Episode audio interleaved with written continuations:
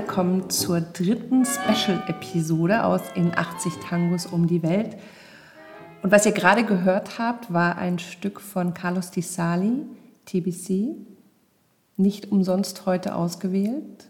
TBC war eine der ersten Aufnahmen des Sextetts von Carlos Di Sali von 1929 und war eines der Themen, das wir bei einem unserer legendären musikalischen Wochenenden mit der Berlin Connection in Berlin behandelt haben.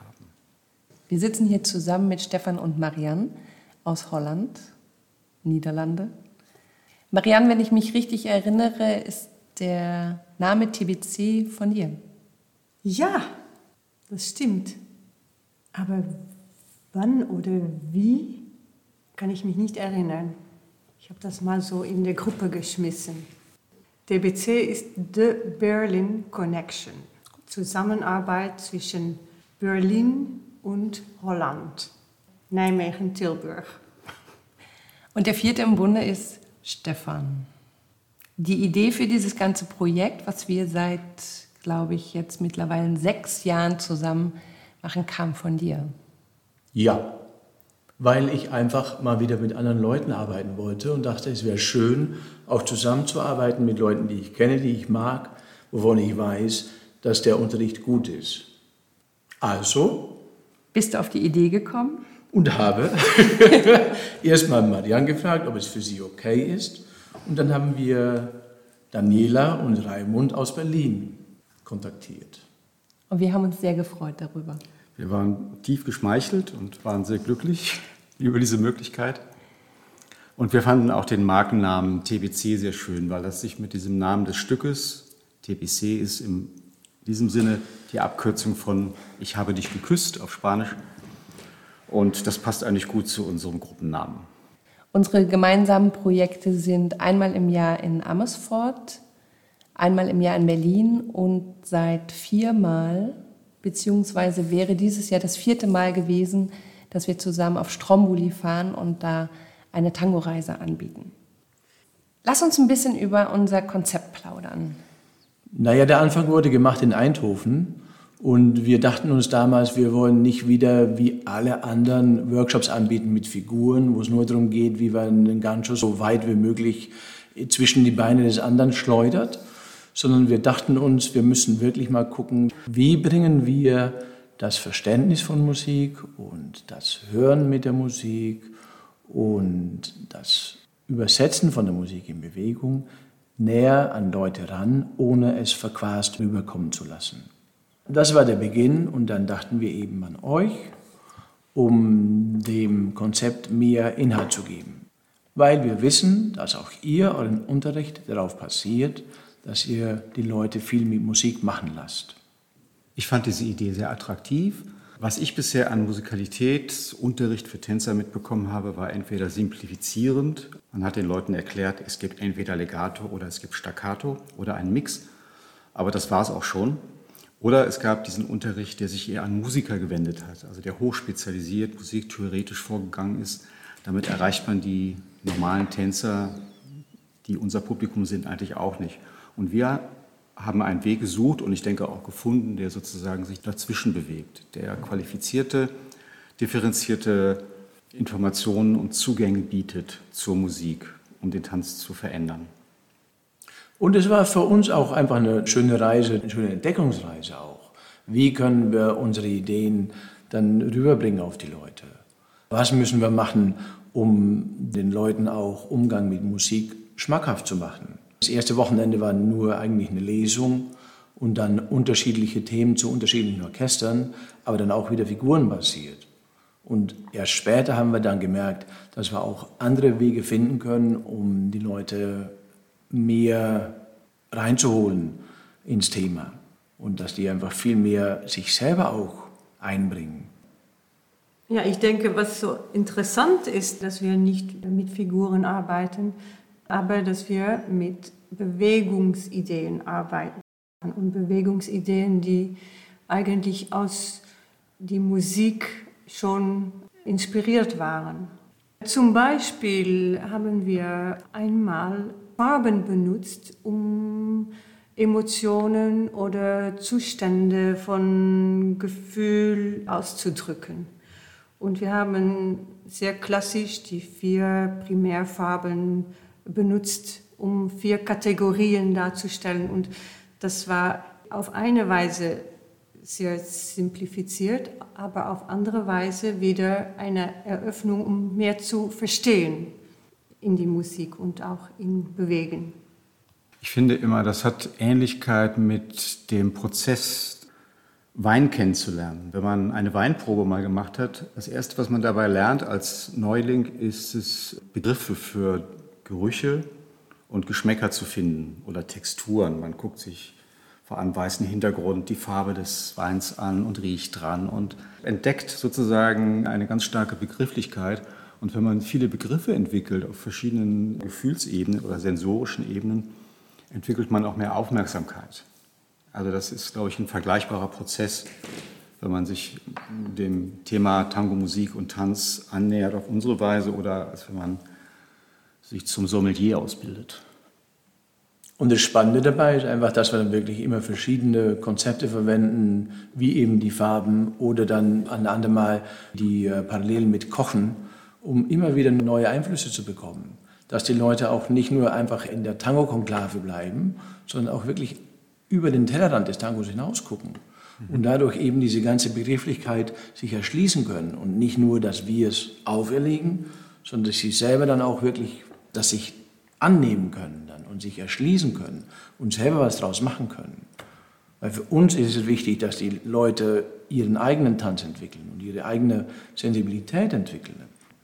Ich finde es immer unglaublich spannend, wenn wir so ein Wochenende zusammen verbringen mit Schülern. Das fängt ja schon eigentlich zwei Tage vorher an. Wir treffen uns, es gibt eine Idee, also mit Farben zu arbeiten oder mit Essen zu arbeiten, wie was zubereitet wird. Also ich erinnere mich an Schneiden, Hacken, Kneten und so weiter und so fort. Und das zu übertragen in die gemeinsame Bewegung. Und wie gesagt, das fängt dann immer schon zwei Tage vorher an. Wir treffen uns, stecken die Köpfe zusammen und dann gibt es diese Idee und die wird dann verfeinert. Wir überlegen zusammen, in welche Bewegung können wir das jetzt einbeziehen? Was bedeutet das für den Körper? Im gemeinsamen Hören mit der Musik und der Bewegung. Und wenn wir dann mit den Schülern oder mit den Leuten, Teilnehmern arbeiten, wie man merkt, wirklich innerhalb von kürzester Zeit, die Bewegungen verändern sich von den Leuten, nehmen diese Idee und dann entsteht so was Wunderbares. Und ich muss sagen, ich fahre immer nach Hause oder bin danach so inspiriert und ich merke auch, dass mein eigenes Tanzen sich danach immer verändert. Neben unseren Seminarwochenenden einmal im Jahr in Amersfoort. In der Danswerkplatz bei Karin Venverlo. Und in Berlin, im Berlinisa, machen wir seit 2017 auch eine gemeinsame Reise nach Stromboli. Und wir bieten da eine Woche Tangourlaub an und nicht nur Tangourlaub. Noch viel mehr. Es gibt nämlich dann immer auch noch die Möglichkeit, sich völlig einzutauchen in diese Erlebniswelt Vulkan. Äh, man kann Bootreisen um den Vulkan rummachen, man kann einen Trip auf den Vulkan hochmachen und die Chance, einen Ausbruch zu sehen, mitzumachen, zu erleben, dies, oder Eruptionen zumindest, kein Ausbruch, die sind sehr, sehr, sehr, sehr hoch. Und ich habe gehört, dass man da auch sehr schön schnorcheln kann. Ja, es geht ziemlich weit runter und es ist sehr, sehr äh, beeindruckend. Und eigentlich ist es der optimale Ort, um wirklich Tango in den Körper und in die Seele reinzulassen. Und das ist eben das Schöne von unserem ganzen Konzept, weil wir einfach nicht nur gucken, was passiert im Tango, wir gucken auch, was passiert woanders. Und damit beginnen wir dann zu arbeiten und damit gehen wir auf die Leute zu. Und wenn dann die Leute mit uns auf die Insel kommen und in dieser Naturgewalt sich befinden, dann ist es eine völlig andere Auffassung von Tango, auch vom Unterricht. Ich meine, der Unterricht findet ja statt auf einer Terrasse mit Blick aufs Meer auf der einen Seite und mit Blick auf den Vulkan auf der anderen Seite. Und manchmal wird der Unterricht unterbrochen, weil dann der Vulkan wieder Meldung gibt. Marianne, und wenn man mit dir und Stefan schnorcheln geht, dann isst man danach auch nie wieder Oktopus. Ja, das war eine Entdeckung, so einen ähm, Oktopus im Wasser zu observieren, wie das Tier so auf dem Boden herumschwimmt um die Steine und es ist so wunderschön. Ich esse keine Oktopus mehr.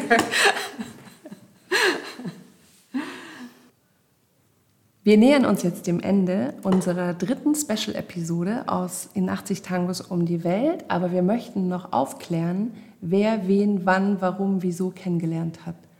Und ich würde mal bei der ältesten Paarung gern anfangen. Jungs? Stefan. Raimund. Wir haben uns beide kennengelernt im Elkorte in Nijmegen. Es war damals einer der wenigen Orte in Europa, wenn nicht der einzige, in dem sich alle Leute aus ganz Europa getroffen haben, um ihre Verrücktheit, dem Tango-Tanzen, zu frönen. Und das war zu den Zeiten, vor 23, 24, 25 Jahren, war es wirklich noch äh, jeden Monat einmal, das erste Wochenende im Monat. Und während der Sommermonate war es sogar alle zehn Tage. Der Beginn einer wunderbaren langjährigen Freundschaft, Ja. könnte man sagen. Ja. Marianne und Stefan, ihr habt euch auch im Melkorte kennengelernt.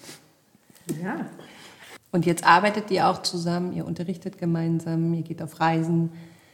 ja, genau.